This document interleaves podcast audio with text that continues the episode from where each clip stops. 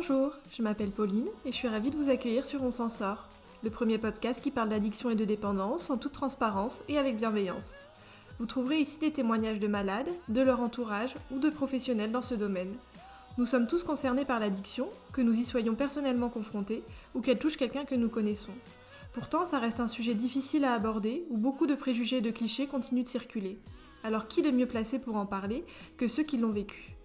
J'espère que chaque épisode vous aidera à mieux comprendre les mécanismes de cette maladie, qu'ils permettront aussi et surtout à d'autres malades de se sentir moins seuls et de s'en sortir.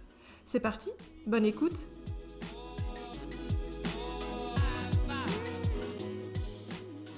C'est une question d'équilibre. Il me semble que nous sommes bon nombre à avoir entendu ou prononcé cette phrase. Cela paraît bien simple dit comme ça. Nous pourrions dire que notre quotidien s'assoit sur trois grands piliers à savoir notre vie professionnelle, notre vie affective et notre vie sociale. Et chaque jour, nous courons, nous nous pressons pour ne rien louper, pour performer et ne pas laisser un pan de notre vie prendre le pas sur un autre. Mais que feriez-vous si un matin vos jambes refusaient de vous porter? Anne Evrard a appris à ses dépens que ce que notre tête veut faire n'est pas ce que notre corps peut faire. C'est donc un épisode un peu différent des précédents. Nous parlerons ici du workaholisme, un terme créé à la fin des années 60, mais qui arrive à nos oreilles au moment où son overdose, appelé le burn-out, fait des ravages chez les travailleurs. Anne vous livre son guide pour l'éviter et en sortir. Bonjour Anne Aujourd'hui, on va échanger sur euh, une thématique que je n'ai pas encore abordée depuis le lancement de Don s'en sort, à savoir euh, des addictions sans substance. Euh, vous, c'est un petit peu particulier parce qu'on va parler de burn-out, etc. On va rentrer un peu plus dans, le vif du sujet, mais je trouvais ça pertinent d'échanger aujourd'hui avec vous parce que les addictions sans substance sont assez méconnues. Pourtant, il y en a de plus en plus dû aux évolutions de notre société. Et donc, je pense que vous avez plein de choses à nous partager.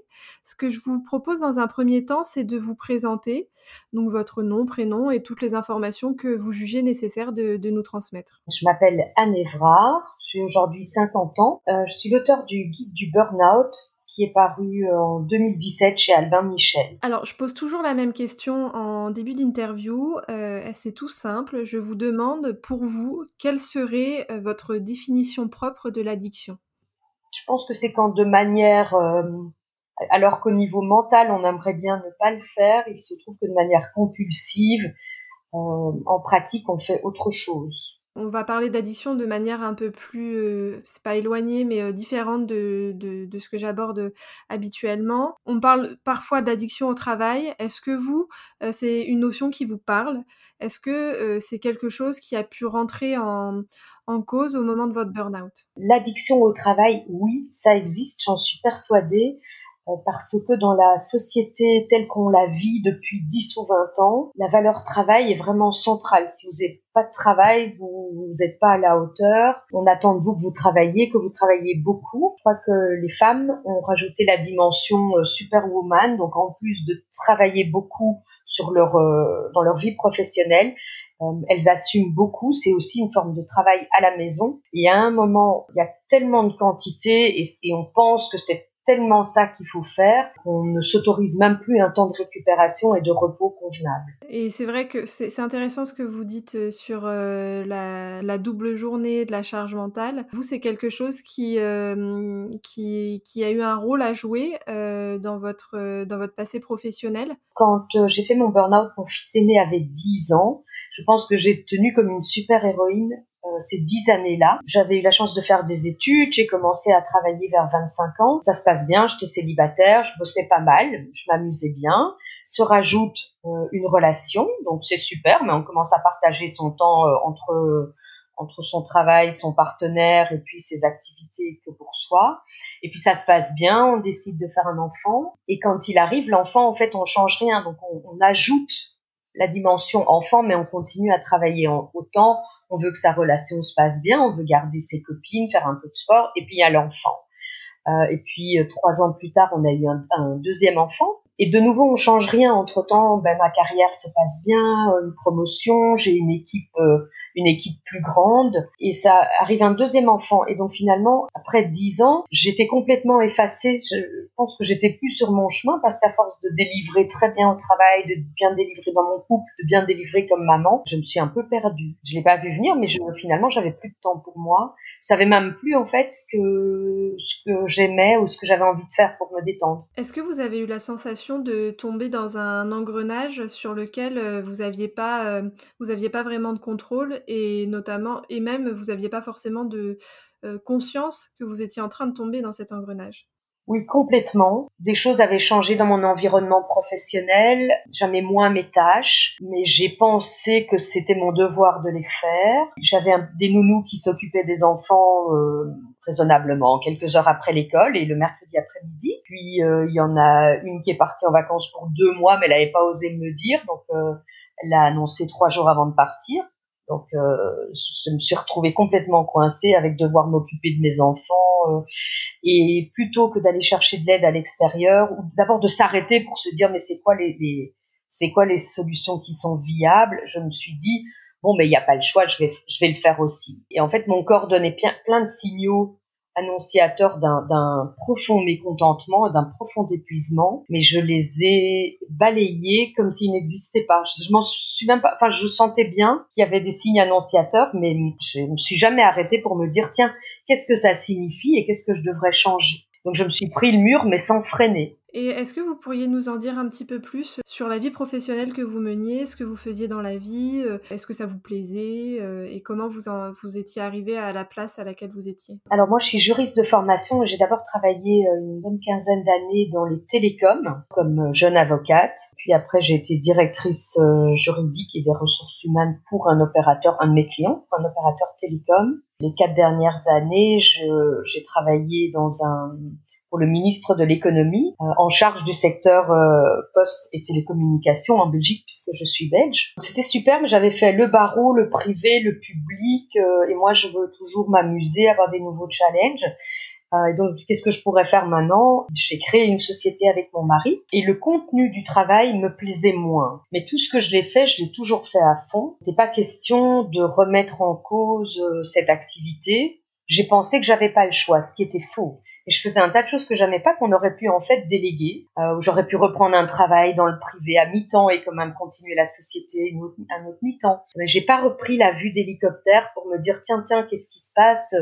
Et en fait ça m'a vidé de mon énergie. Mais c'est un cumul de de deux facteurs. Je vous l'ai dit, euh, mon fils aîné avait 10 ans. Toutes ces années-là, j'ai vraiment travaillé beaucoup. J'ai empiété sur mon sommeil. Et c'était OK parce que j'avais des réserves, j'avais beaucoup d'énergie. Mais quand quelque chose a commencé à dysfonctionner dans ce cas-là dans ma vie professionnelle puisqu'elle ne me plaisait plus, j'ai quand même continué à donner beaucoup et j'avais plus du tout les réserves et, ça ne me donnait pas d'énergie de travail. Et donc j'ai continué dans un mode un peu au radar, un mode de fonctionnement que je connaissais et j'ai pas réussi à me réajuster. Donc cette société, vous l'aviez créée combien de temps avant ce burn-out? Deux ans avant et je dirais c'est assez typique en tout cas pour les gens qui euh, dont le corps les arrête pour, euh, pour burn-out.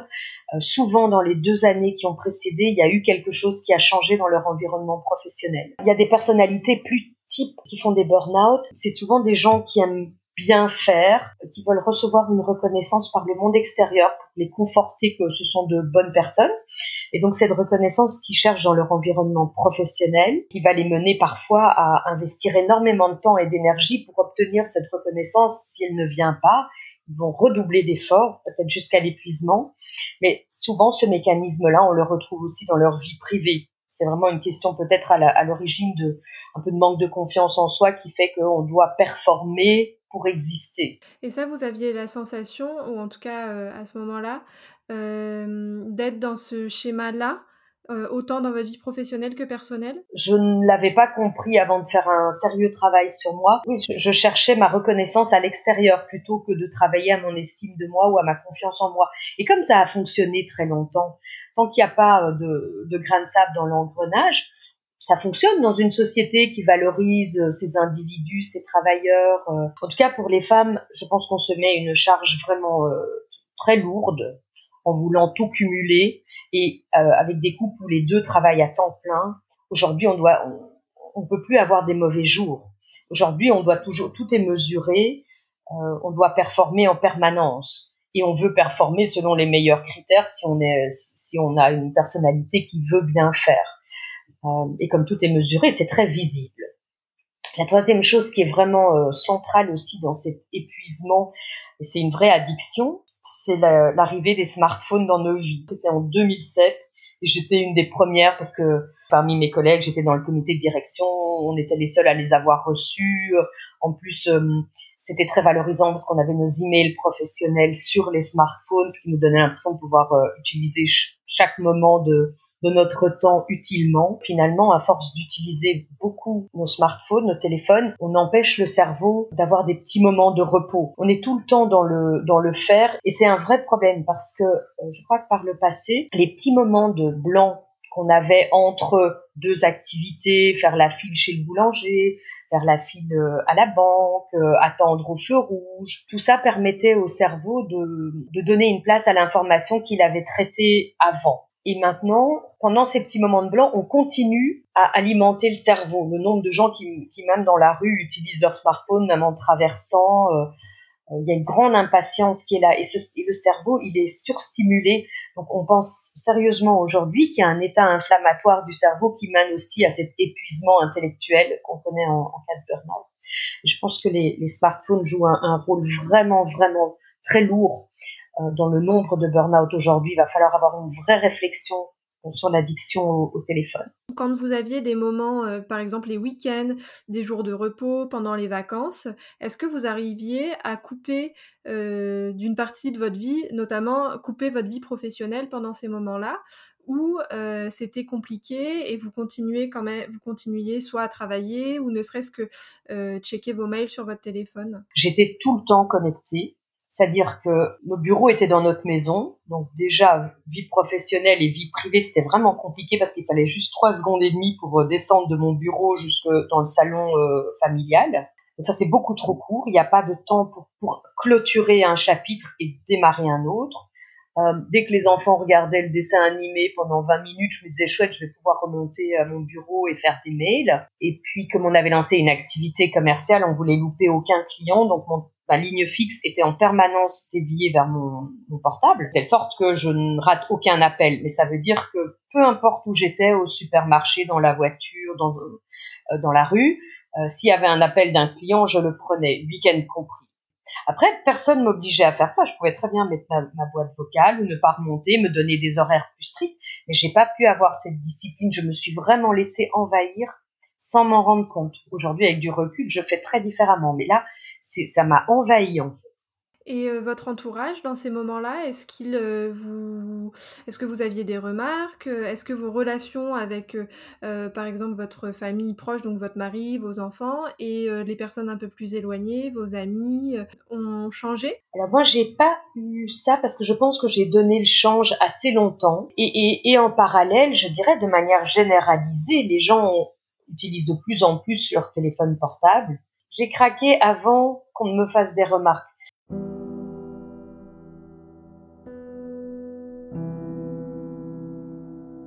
C'était un épuisement global par trop de travail, trop peu de temps de repos, trop de, connexions, euh, nouvelles technologies.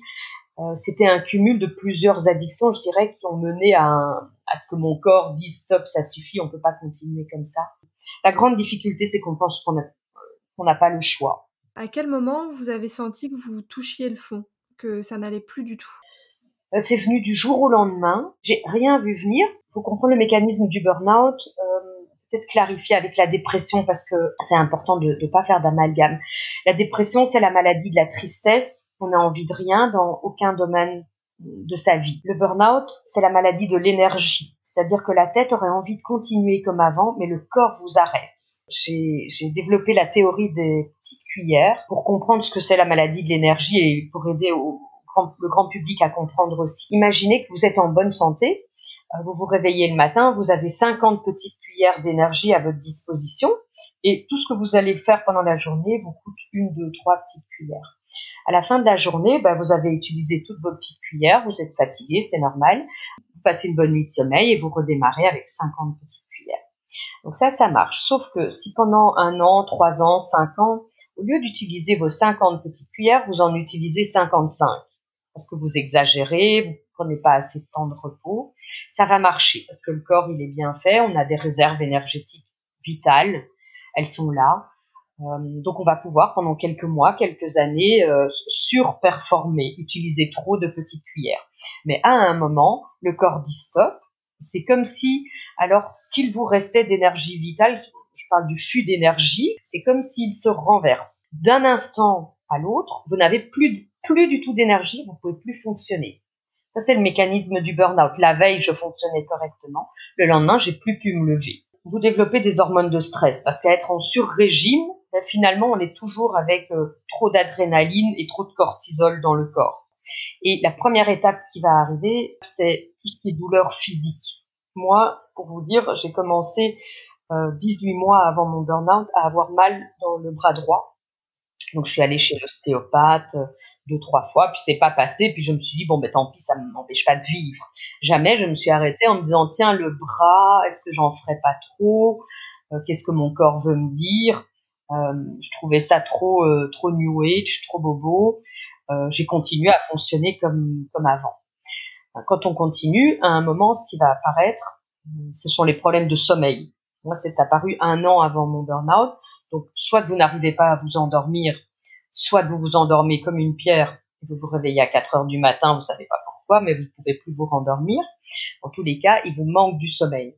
Or, le sommeil, c'est la base de l'énergie. Comment avoir 50 petites cuillères d'énergie par jour si au lieu de dormir 8 heures par jour, on n'endort que 5 Donc, le fait euh, d'avoir trop de stress fait qu'on dort mal, et ça, c'est vraiment l'effet boule de neige parce qu'on s'épuise encore plus vite. La troisième chose qui arrive quand euh, on n'écoute toujours pas son corps et qu'on ne change rien malgré les signaux physiques, les problèmes de sommeil, c'est tout ce qui va être changement d'humeur. Euh, ça peut être euh, hyper émotif ou, colérique ou cynique, tout ça pour ça, euh, plus d'émotions. Voilà. Pour moi, ça n'a démarré que peut-être trois, quatre semaines avant mon crash. Euh, donc il y avait tous les signaux physiques, encore faut-il les écouter et ne pas simplement les ignorer. Quand le corps, on dit souvent le corps parle, le corps a toujours raison, maintenant je l'ai compris. malheureusement j'ai dû le comprendre par la souffrance et la douleur et le crash du burn-out, mais il est évident que depuis, euh, je vous dis, j'avais changé d'activité professionnelle deux ans avant, mais 18 mois euh, plus tôt, ça a déjà démarré. En fait, ça ne me convenait pas. Et euh, comme j'ai pas voulu l'admettre au niveau intellectuel, mais mon corps a commencé à dire hum, hum, ça va pas, il y a quelque chose qui va pas. Et donc, quand euh, vous, l'expliquiez, hein, le, burn-out, il est arrivé tout d'un coup sans que, sans que vous l'ayez vu venir, même si avec du recul, il y avait quelques signaux avant-coureurs. Qu'est-ce qui s'est passé à la suite de ce, ce matin où vous n'avez pas pu vous lever? Qu'est-ce qui s'est passé? En fait, je me suis retrouvée avec trois petites cuillères d'énergie. C'est-à-dire que euh, trois petites cuillères, vous en faites ce que vous voulez. Moi, j'ai choisi de me laver tous les jours. Ça paraît, ça paraît bête, mais ça demande de l'énergie. D'être habillée à 16 heures quand mes enfants rentraient de l'école et de manger à table en famille le soir. Vous n'avez pas plus de petites cuillères que ce que votre cœur vous a laissé au moment du crash. Et ça, ça a duré trois mois. Donc, on a vraiment dû demander de l'aide extérieure. mon mari a déjà repris tout mon boulot une partie de, des enfants et puis ma maman est revenue deux jours par semaine, tous les mercredis, tous les jeudis. Elle était déjà pensionnée, mais elle vivait à plus de 100 kilomètres pour euh, faire les courses, faire les taxis du mercredi après-midi, préparer des repas, faire tourner le linge, soulager mon mari, qui lui le week-end bah, faisait les autres repas, le linge et les, autres taxis. Donc euh, lui, ça a été une période euh, difficile les trois premiers mois. Ce qui est très déroutant surtout, c'est que pour le Bernie, il n'a aucune idée de ce qui lui arrive, parce que moi j'avais j'avais super performé toute ma vie. Donc euh, chaque fois je me suis dit bon bah ok je, je me sens vraiment pas bien, mais dans une semaine ça ira. J'ai jamais pensé que ça ce serait trois mois dans cet état-là. Parce que dès ce moment-là, vous saviez que c'était un burn-out. Le médecin l'a dit tout de suite. En fait, j'ai appelé mon médecin 48 heures avant de craquer et je lui ai dit je voudrais un rendez-vous parce que je sens que je vais faire un burn-out. Dans les dernières heures avant, j'ai senti que, que j'allais que j'allais lâcher en fait. Donc là, il m'a dit euh, bon burn-out, euh, il me dit je te trouve très fragile euh, émotionnellement, donc je veux te revoir toutes les semaines pour enfin, je veux te revoir la semaine prochaine et la semaine d'après, mais, je t'arrête 15 jours, ok. Donc on a fait ça. Après 15 jours, elle m'a dit, ok, mais ça va pas mieux, je te remets 15 jours, mais je veux te revoir. Ça, c'est vraiment important de pas laisser les patients chez eux parce que on a trop de temps de penser. Comme je vous l'ai dit, la tête, elle fonctionne assez bien, même si on peut plus lire un, un grand dossier ou se concentrer, mais mais la petite voix qui vous dit c'est quand même tu devrais quand même essayer ou il y a une machine de linge qui attend euh, déjà que tu travailles pas enfin cette petite voix elle fonctionne très bien euh, donc c'est important de ne pas laisser les patients euh, trop longtemps tout seuls chez eux parce que ça les tire vers le bas. Donc c'est vraiment important qu'ils aient l'impression d'avoir déjà un médecin qui, avec un fil rouge, qui, les, qui leur garde la tête hors de l'eau. Euh, c'est la raison pour laquelle j'ai créé aussi, euh, au moment de la sortie du livre, il y a trois ans, deux groupes qui s'appellent Burnout France et Burnout Belgique. C'est des groupes fermés sur euh, Facebook. ils sont vraiment bien. Il y, y, a, plus de 3000 participants dans les deux groupes maintenant. Et ça permet, quand on est en burn-out, d'échanger en pyjama depuis chez soi avec d'autres gens dans la même situation. Donc ça vous sort vraiment beaucoup de l'isolement. Je pense qu'à à part le médecin généraliste qui lui va juger si vous avez besoin d'un psychiatre en plus. Quand je dis psychiatre, c'est vraiment dans, pour le volet euh, médicamenteux. Il faut savoir que si pour la dépression, il existe un médicament, c'est l'antidépresseur. Pour le burn-out, la maladie de l'énergie, ça n'existe pas, la pilule de l'énergie. Euh, donc dans beaucoup de cas, on peut s'en sortir sans médicaments, sans antidépresseurs, sans somnifères, sans anxiolytiques. Mais évidemment, c'est au médecin d'évaluer votre état global et de voir si vous en avez besoin. Et parfois, c'est complexe euh, parce que quand euh, je dirais le, burn-out, c'est un grand affaiblissement de la personne. Et, et, comme vous êtes ébranlé, votre château a bougé. Parfois, ça a fait ressurgir des traumatismes aussi. Ça peut mener à la dépression en plus du burn-out parce qu'on s'en sort pas de ce qui nous arrive. Et donc c'est vraiment important avec son médecin généraliste d'évaluer le besoin d'un psychiatre, prendre éventuellement des antidépresseurs pour ne pas aller vers des, euh, vers des envies suicidaires euh, ou, ne pas descendre encore plus bas. Moi, ce que j'ai pas fait, mais c'est le deuxième volet que je recommande à tout le monde, c'est le plus rapidement possible euh, commencer avec un psychothérapeute. C'est ultra important. Pourquoi? Parce que un, il faut pas laisser le patient tout seul avec sa honte, sa culpabilité, sa tristesse, sa frustration de pas rebondir, sa colère parfois contre son employeur, ses collègues, contre lui-même d'avoir craqué. Tout ça doit pouvoir s'exprimer. Des mots justes doivent être mis dessus. On doit pouvoir relativiser aussi sur le fait que ben, c'est jamais qu'une maladie parmi beaucoup d'autres maladies. Ensuite, il est important de voir dans quel secteur de sa vie on s'est épuisé. C'est souvent multifactoriel. Donc moi, par exemple, j'avais compris euh, tout de suite, mon mari aussi, que notre activité ensemble, la société qu'on avait faite, ça me convenait pas.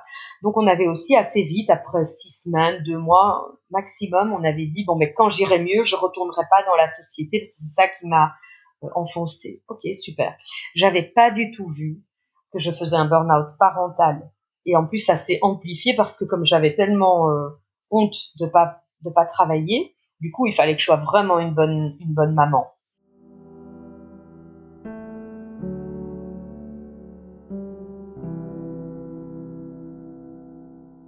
Ah, il faut comprendre pourquoi on ne s'est pas écouté, après quoi on courait. C'est beaucoup plus facile avec un, psychologue. Il va vous aider à vous remettre au centre de votre vie. moi, je m'étais perdue, je sais plus qui j'étais.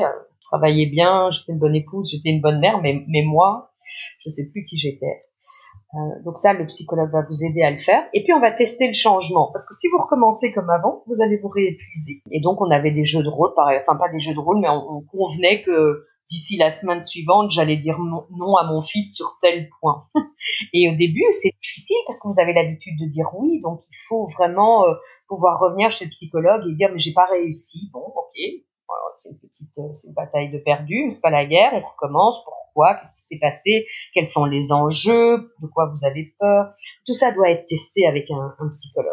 Le burn-out, il y a une déconnexion entre la tête qui veut un tas de choses, qui vous impose un niveau de stress important, euh, et le corps qui dit mais en fait ça me convient pas cette vie-là. Et il faut absolument que ce divorce mène à une réconciliation entre la tête et le corps. Pour ça, il va falloir réapprivoiser son corps par quelque chose de physique et de doux. Ça peut être des massages, ça peut être du yoga, de la méditation, de la marche consciente, s'asseoir dans la forêt tout simplement ou dans la nature, juste pour pour se reconnecter à soi. on peut pas faire l'économie de cette étape-là. Donc dès qu'on a des petites cuillères, il faut vraiment les investir dans, dans se faire du bien au niveau corporel, aussi pour réactiver le métabolisme, parce que le, burn-out, c'est un énorme crash corporel.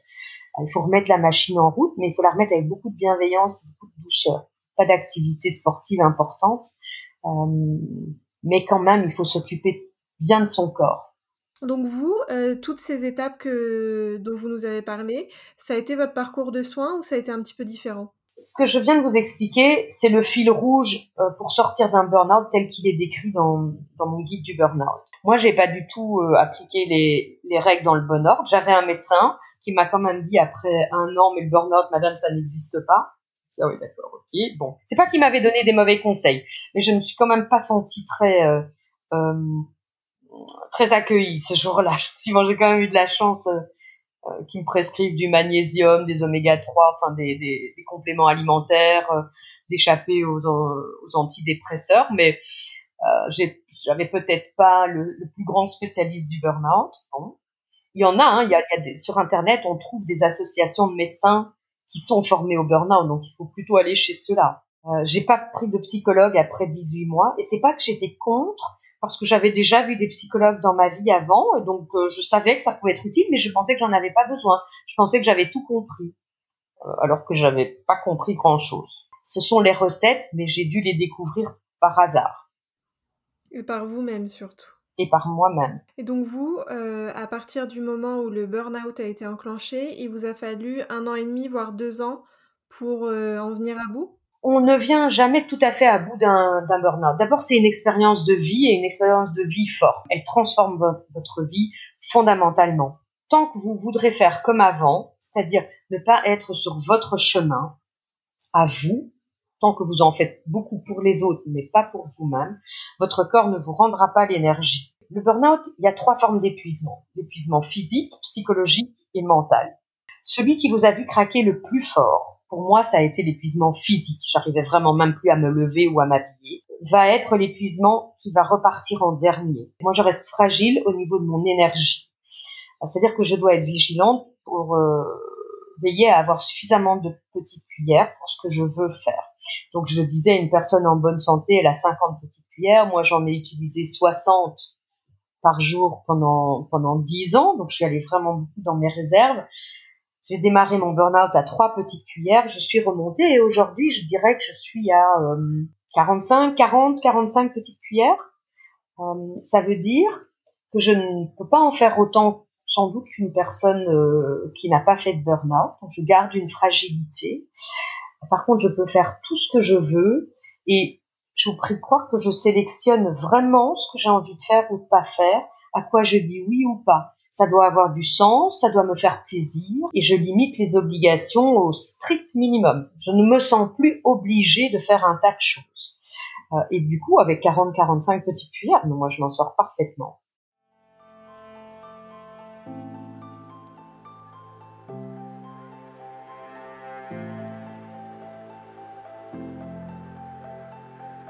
Et donc, euh, vous, euh, après tout ça, euh, vos, relations avec votre entourage, elles ont évolué de quelle manière après ce burn-out? Est-ce que vous avez changé vos, vos, façons de fonctionner? Vous en avez un petit peu parlé tout à l'heure. Est-ce que vous pourriez nous en dire plus? Je pense que le burn-out, enfin des témoignages que je reçois, peut mettre le couple à vive épreuve. Quand les deux sont dans le fonctionnent d'une certaine manière, notamment en faisant beaucoup, en trouvant que c'est bien de faire beaucoup, en ajoutant des city trips, des activités pour les enfants. Euh, ça peut être très déroutant d'en avoir un à l'arrêt. On peut plus mener la vie qu'on avait l'habitude de mener par choix ou par euh, par croyance ou par habitude, mais toujours est-il que ça peut être vraiment un cataclysme pour le couple. Moi, j'ai eu la chance d'avoir un mari très bienveillant qui qui était plutôt inquiet que que dans le reproche. Il était inquiet de de voir que, que, je ne descende pas plus bas dans mon moral ou dans mon énergie, euh, inquiet que, que, je puisse me ressourcer. Donc j'ai j'ai une grande chance. Après, tout le monde va s'ajuster, les enfants vont s'ajuster, les partenaires, le partenaire, c'est indispensable parce que la vie va être un peu différente après. Par exemple, avec euh, vos enfants, vous avez, euh, est-ce que vous avez réussi à, à, verbaliser ce qui se passait, ce qui vous arrivait? Moi, je suis une, une, grande apprentie psychologue, donc euh, je trouvais ultra important que mes enfants soient rassurés sur le fait que ce ne soit pas, ce n'était pas grave que maman n'ait pas d'énergie. C'était pas grave de voir maman pleurer de temps en temps juste parce que j'étais à bout. Il n'y avait pas mort d'homme avec ça. Par contre, euh, donc ils avaient 7 et 10 ans, je n'ai pas eu le courage de, de leur dire moi-même, parce que je me serais effondrée de par la honte que j'avais et ma culpabilité, de ne plus pouvoir faire avec eux tout ce que je faisais. Euh, même si je savais que c'était pas grave, que c'était temporaire, j'aurais pas pu l'exprimer parce que j'aurais pas eu le courage. Donc mon mari, je lui ai demandé de le faire sans moi. L'aîné, il avait 10 ans, il a demandé à mon mari et euh, on peut mourir de ça. Et il a dit non, c'est juste de la fatigue, mais après on va juste reposer puis ça va passer. Ça peut être long, mais ça va passer. Et euh, il a dit ah bah alors ok c'est pas grave. Et le petit il a il a entendu ça et puis il est reparti jouer quoi. Il y avait il y avait il y avait aucun problème. C'est plus embêtant quand on euh, ne communique pas avec les enfants, qu'on garde sa honte et sa culpabilité pour soi, parce que les enfants sentent bien qu'il se passe quelque chose. Euh, il n'y a pas de mots qui sont mis, donc eux ils sont dans la confusion, ils peuvent s'inventer des histoires et c'est vraiment important de, les rassurer sur le fait que c'est rien d'autre que la maladie de l'énergie. On a trop travaillé, on en a trop fait, mais malheureusement, une fois qu'on a cette maladie, ben, c'est un peu long pour en sortir. Et, la théorie des petites cuillères aide vraiment beaucoup à, à, comprendre et à verbaliser et à quantifier. Donc quand, quand, on explique à un enfant, maman avait 50 petites cuillères d'énergie, mais en fait elle en utilisait 60, donc tu comprends, elle en a utilisé trop et aujourd'hui elle n'en a que 3 mais dans quelques semaines, elle en aura 15, et puis elle en aura 20 et 25. Ben, c'est clair, alors. Voilà. Alors, les, les parents du Bernie sont souvent très inquiets et, et, se sentent coupables de quelque chose. Ils sont inquiets pour leur enfant. C'est une maladie qu'ils comprennent assez peu, hein, nos aînés. Qu'est-ce qui fait que mon enfant s'est épuisé? Il y a ça, il y a cette culpabilité. Et deux, il y a, et, mais est-ce qu'il va s'en sortir? Parce que c'est tellement long, c'est très déroutant. On ne connaît pas une maladie où on sait que si on est en chimiothérapie, on est fatigué. Et le burn-out, on, quelqu'un qui n'a pas vu de près un, un, une situation de burn-out ne comprend pas qu'après s'être reposé 4 semaines, 8 semaines, 12 semaines, on soit encore aussi fatigué qu'au début. Et les parents ont des manières très différentes de réagir. Soit très bienveillantes, euh, très aidantes ou beaucoup plus culpabilisantes. Bon, ça leur appartient. je pense que ça reflète leur peur. Dans les amis, c'est un peu la même chose. Euh, moi, je pense que j'ai eu euh, des amis qui, de manière inconditionnelle, pendant toute la durée de mon burn-out, ont été là et ont posé des questions. Comment ça va? Comment tu te sens? C'était pas tabou. Il y en a d'autres qui, au début, ont été ultra compréhensifs parce qu'objectivement, j'en faisais trop, donc tout le monde comprenait que j'avais un, retour de manivelle. Mais après trois mois, ils n'ont plus compris pourquoi ça durait. Et puis, il y a des amis qui ont disparu. Euh, parce que ça leur convenait pas du tout ce, cet aveu de faiblesse, de maladie, et ils préféraient ne pas l'avoir, euh, et donc ils sont plus jamais manifestés. Est-ce que vous auriez euh, des conseils à donner à l'entourage de personnes qui pourraient être dans ces situations? Les messages les plus faciles à entendre pour quelqu'un qui tombe dans l'addiction au travail et dans l'addiction au, au, téléphone, c'est les messages qui sont donnés avec amour et douceur. Souvent, le partenaire ou l'entourage est un peu irrité et alors euh, les remarques volent et on peut pas les entendre. C'est ça en plus et c'est encore plus difficile. Donc, euh, je pense que la communication non violente euh, avec délicatesse, douceur, c'est important. Mais la communication, quoi qu'il en soit, est essentielle. C'est-à-dire qu'il faut absolument attirer l'attention d'une personne qui est en train de, de, de s'enfermer dans une, dans une bulle c'est vraiment important de lui en parler. Quitte à dire aussi aux collègues, ben, toi aussi fais peut-être une petite remarque. Quand plusieurs personnes commencent à tenir le même message, à tout le moins on peut commencer à ouvrir les yeux de la personne. Il y a des endroits où on peut se faire aider, il y a des tests sur internet sur lesquels on peut mesurer son degré d'épuisement, le test de Maslach ou le test de Copenhague. C'est pas mal pour les gens euh, qui pensent que ça les concerne pas. C'est souvent le cas pour le burn-out. Donc là, c'est pas mal d'aller d'aller faire un test en ligne pour voir si sur une échelle de 0 à 10, ben on est plutôt à 3, à 5, à 8. Ça peut permettre d'ouvrir les yeux. Euh, en tout cas, quand euh, quelqu'un tombe en burn-out, ça va être un long rétablissement et ça va être très fatigant pour l'entourage parce que de un, physiquement, l'entourage va devoir vraiment prendre en charge un tas d'activités supplémentaires, les courses, les repas, le linge, pour ne, pour ne que ça, ou les collègues vont devoir reprendre des dossiers puisque vous êtes absent. ce qui est super important, c'est de prendre bien soin de soi en tant qu'entourage euh, pour ne pas s'épuiser soi-même, pour ne pas se vider de son énergie. Il n'y a pas seulement les tâches physiques, matérielles qu'il va falloir assumer, mais euh, des témoignages dans, dans, mon livre, il ressort très clairement que pour l'entourage, le plus difficile, ça a été la, la charge mentale, la charge psychologique d'accompagner quelqu'un qui ne va pas bien, et qu'il y a des bons jours et des mauvais jours. Parce que c'est comme ça avec le burn-out, il y a des jours où on a de l'énergie et puis on croit que ça va mieux, on en refait un petit peu et puis le lendemain on est de nouveau en pleurs, en pyjama, euh, sans énergie. Euh, et pour l'entourage, on voit jamais venir quand il y aura un bon jour ou un mauvais jour. Euh, donc c'est vraiment important de, de prendre soin de soi aussi. C'est la maladie de l'autre, le burn-out, et que soit il faut veiller à ne pas tomber malade aussi par excès d'accompagnement d'un burn-out. Je pense que ça doit être un parallèle qu'on rencontre dans, dans des addictions aux, produits. Complètement, et vous avez raison d'en parler parce que euh, bah pour pouvoir aider quelqu'un, il faut avoir, euh, il faut être en forme, euh, il faut en avoir l'énergie, l'envie, et parfois il faut peut-être prendre aussi un petit peu de recul pendant quelques semaines, quelques jours pour revenir plus pertinent dans la démarche d'accompagnement. Il ne faut pas hésiter à ce que le burn, parce que le burn, il a déjà ultra mauvaise conscience de ne pas faire son boulot, de, de, de, ne pas en faire autant à la maison.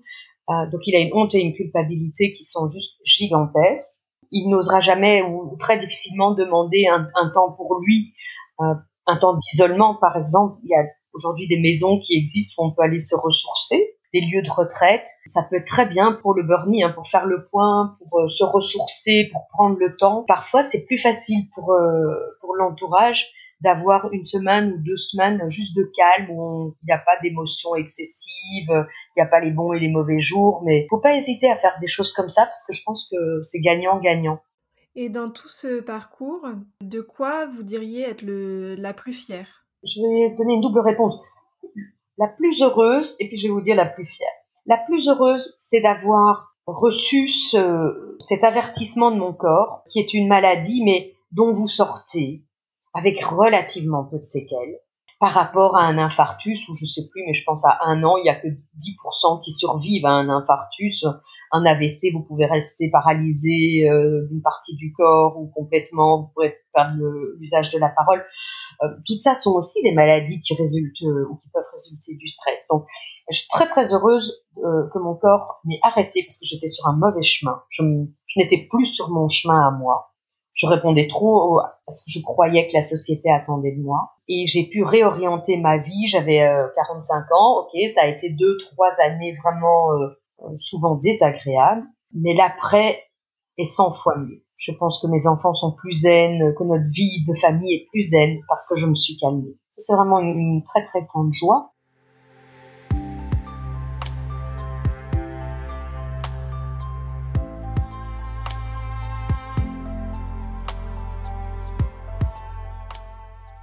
Et ce dont je suis très fière, c'est évidemment d'avoir pu rédiger le, le guide du burn-out, euh, comment l'éviter, comment en sortir, euh, d'avoir trouvé l'éditeur. On, doit être, euh, ce qui paraît en livre de poche dans l'intervalle, il y a au moins 15 000 exemplaires, je pense, qui ont été vendus, il a été traduit, et ça veut dire que j'ai aidé des milliers de personnes par mon expérience. Ça, et, combiné avec les groupes euh, Burnout France et Burnout Belgique sur Facebook, on continue au quotidien à sortir des, des gens de, de leur isolement, de leur, de leur tristesse, on redonne de l'espoir. J'étais juriste dans les télécoms. Aujourd'hui, cette activité-là, aider les autres, ça a beaucoup plus de sens pour moi. Euh, quelles sont les clés selon vous pour euh, pas replonger, refaire un burn-out euh, une fois qu'on s'en est sorti et qu'on reprend un chemin professionnel? D'une part, c'est vraiment bien se soigner avant de reprendre le travail. Et ce que je recommande, donc moi je me suis acheté un petit cahier qui s'appelle mon cahier de l'énergie.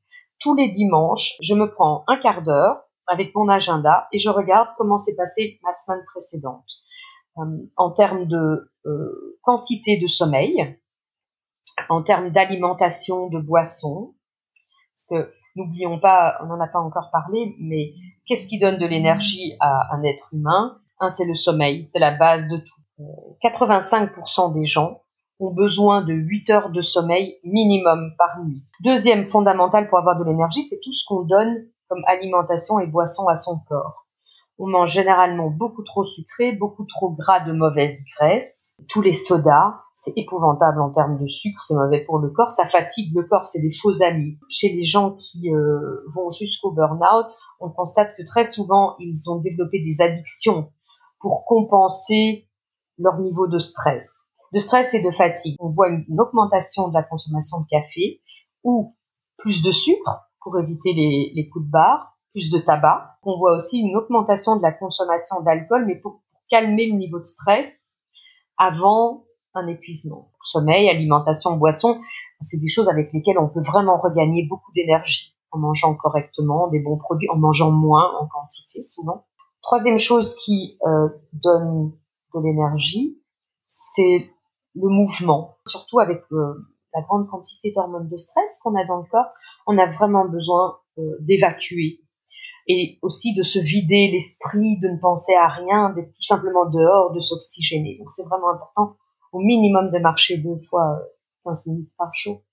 Et la quatrième chose qui donne de l'énergie et qu'on oublie beaucoup dans, notre société occidentale, c'est le plaisir, de se faire plaisir. Voilà, ça c'est les quatre piliers.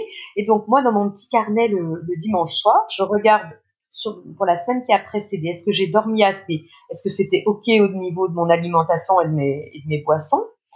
Euh, Est-ce que j'ai bougé suffisamment? Est-ce que je me suis amusée?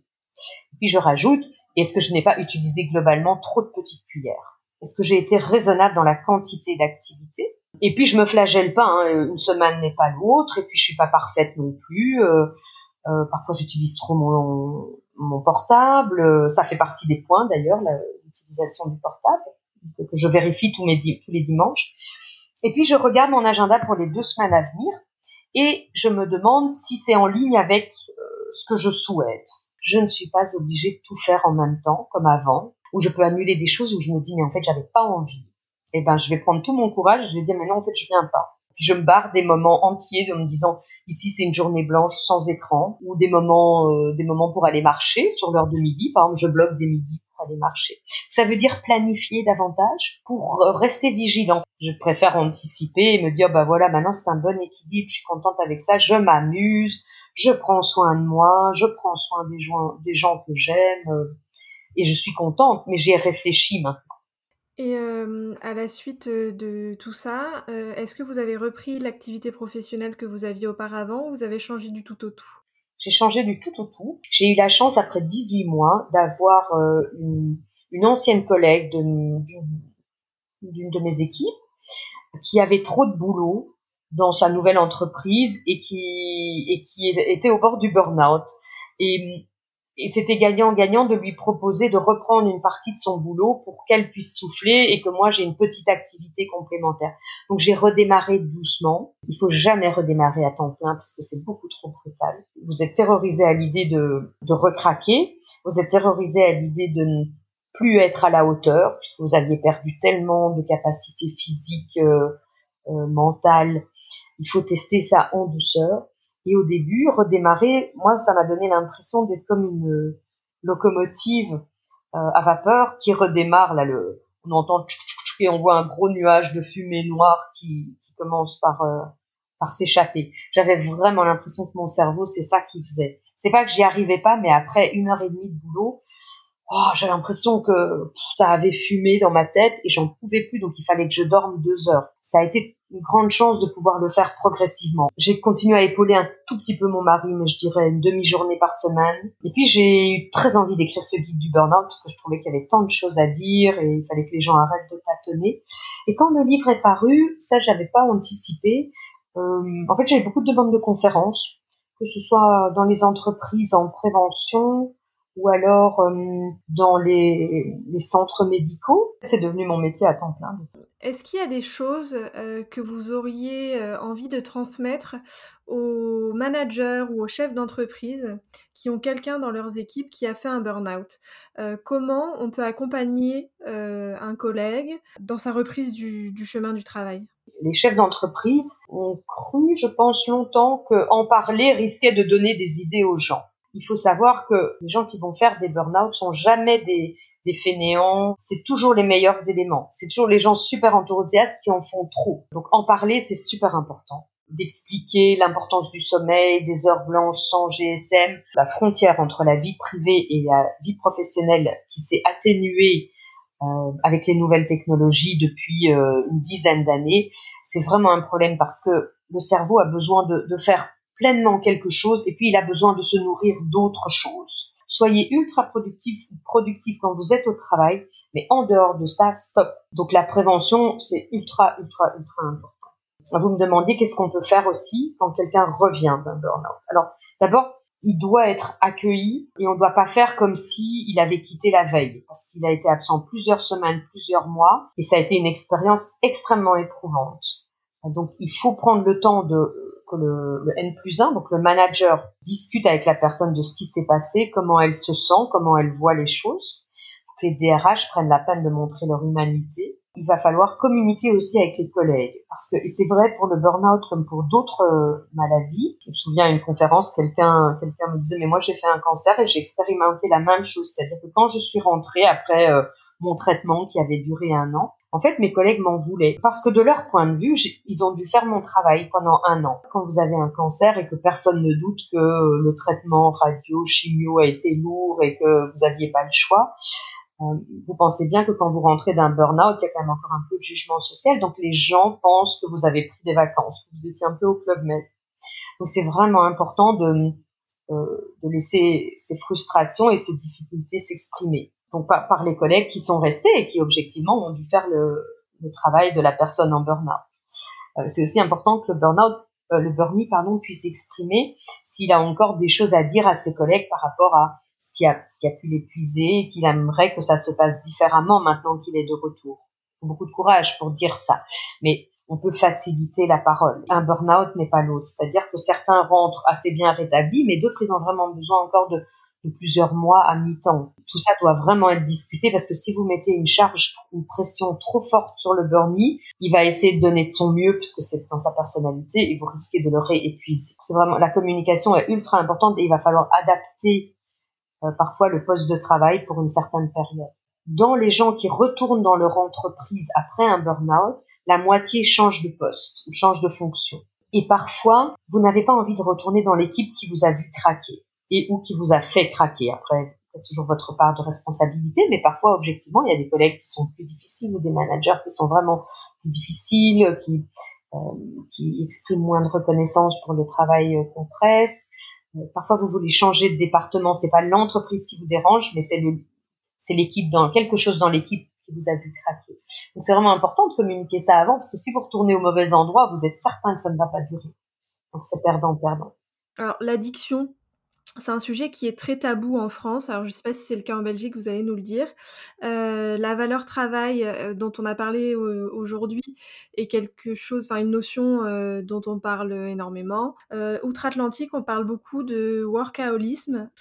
comment, selon vous, on pourrait, qu'est-ce qu'on pourrait mettre en place pour faire de la prévention sans rentrer dans la peur mais tout simplement proposer aux gens des clés pour même ne pas tomber dans, dans le tout début d'engrenage d'un burn-out et d'une addiction au travail ou au smartphone, ou en tout cas proposer aux gens des clés pour réussir à déconnecter, tout simplement.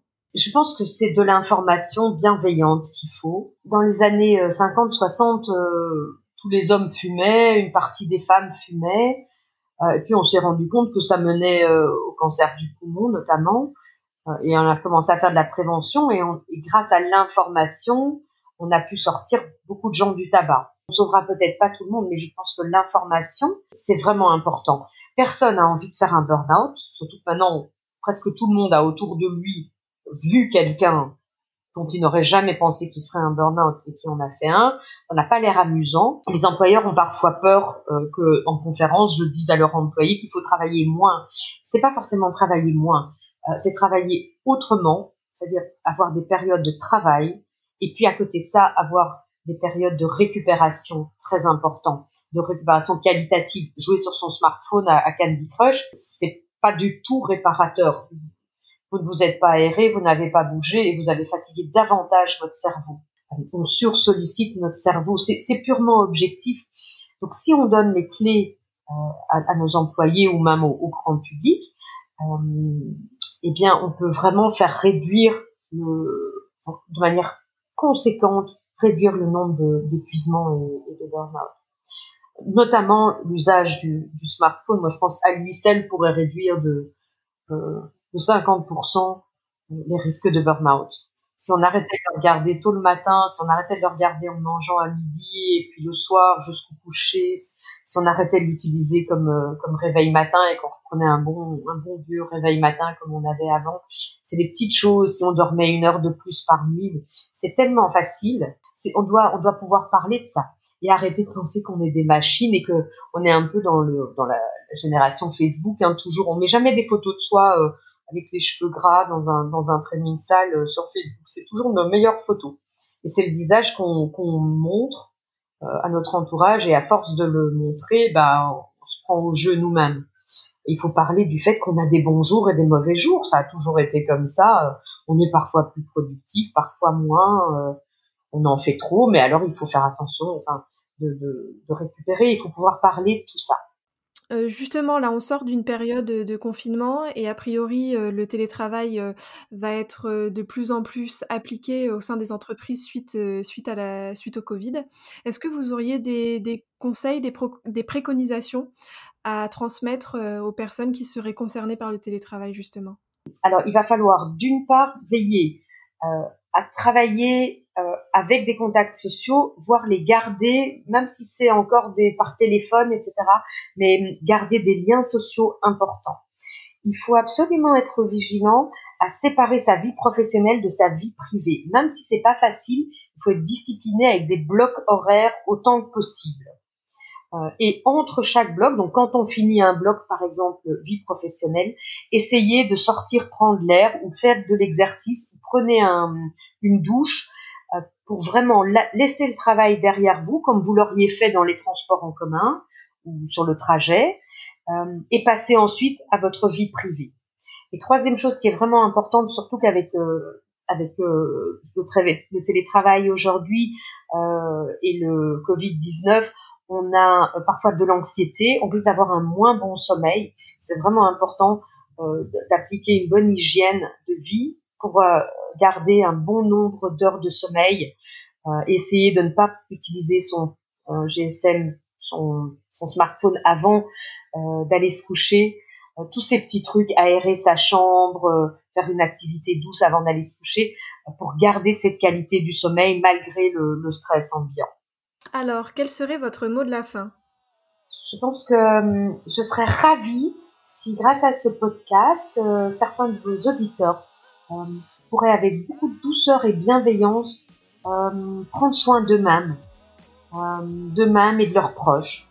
Euh, plutôt qu'être dans le faire, être dans le être, ressentir ce, ce dont on a besoin, se faire du bien.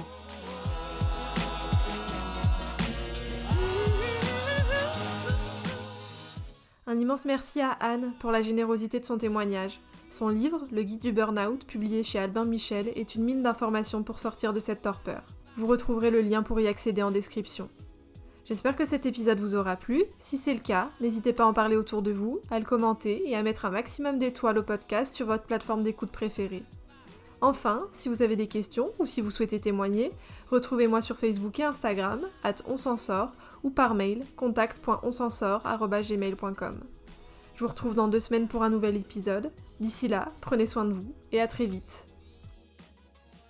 Si vous avez besoin d'aide, d'informations ou d'écoute, vous retrouverez l'ensemble des numéros verts à votre disposition dans la description de l'épisode.